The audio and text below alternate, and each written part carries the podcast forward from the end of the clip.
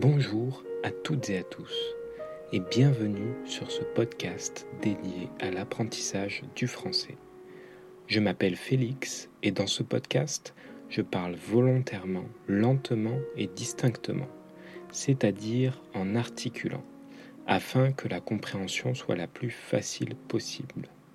Vous avez aussi les sous-titres en français à disposition si cela vous aide à mieux comprendre et je vous conseille d'ailleurs d'écouter l'audio tout en lisant les sous-titres. C'est un bon exercice d'immersion. Alors, si vous aimez bien ce format, n'hésitez pas à soutenir la chaîne en vous abonnant, que ce soit sur YouTube ou sur les plateformes de streaming comme Spotify. Merci, bonne écoute et surtout bon courage dans cette aventure qu'est l'apprentissage d'une langue étrangère.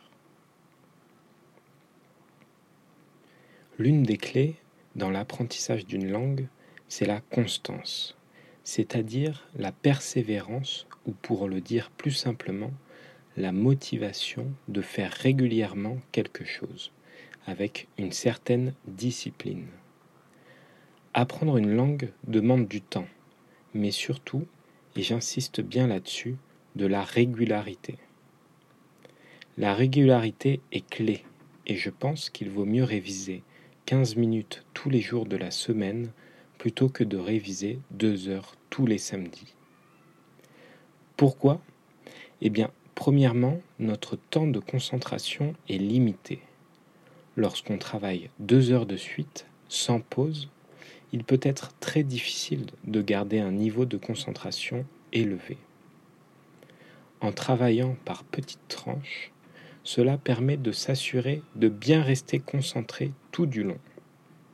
C'est notamment le cas avec la technique de Pomodoro. On travaille 25 minutes, on fait une pause de 5 minutes, puis on travaille à nouveau 25 minutes, etc. etc. C'est la méthodologie que vous pouvez retrouver notamment dans toutes les vidéos YouTube Study with Me. Deuxièmement, il est plus facile d'ancrer une habitude. Ancrer signifie fixer solidement comme lorsqu'on utilise l'encre d'un bateau. Lorsqu'on travaille une fois par semaine, il peut être beaucoup plus tentant de faire une exception et de manquer une session ou un cours. Alors que lorsqu'on travaille un petit peu tous les jours, non seulement cela semble moins pénible, moins difficile, mais on a aussi moins de chances de rater un cours.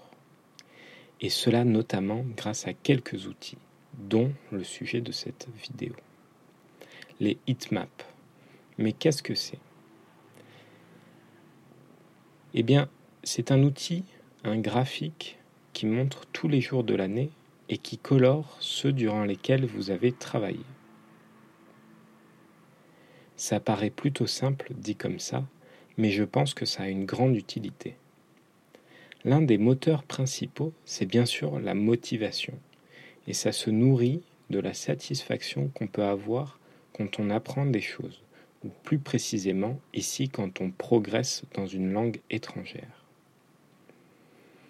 Ressentir de la satisfaction après des heures de travail, c'est primordial. C'est clé pour avoir la motivation nécessaire pour continuer.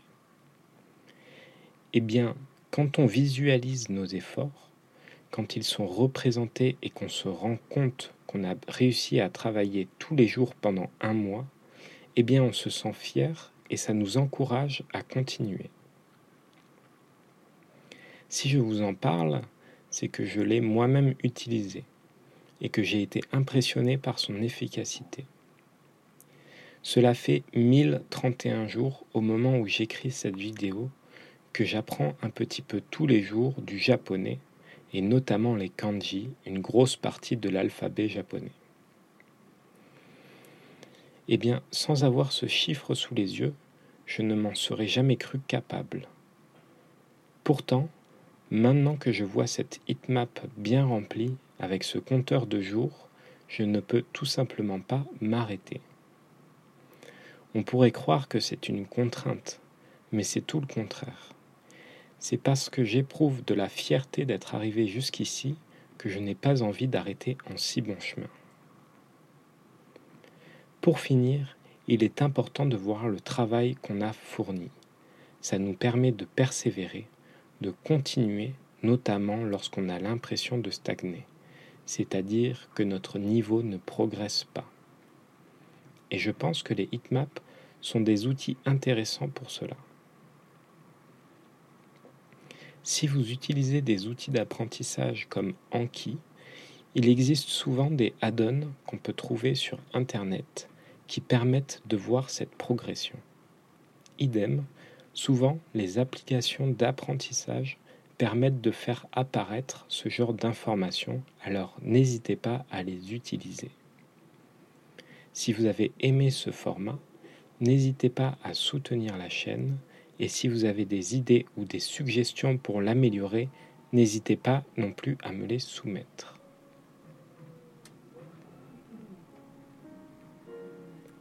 Également, si vous avez des questions, l'espace commentaire est là pour ça et je me ferai un plaisir de vous répondre.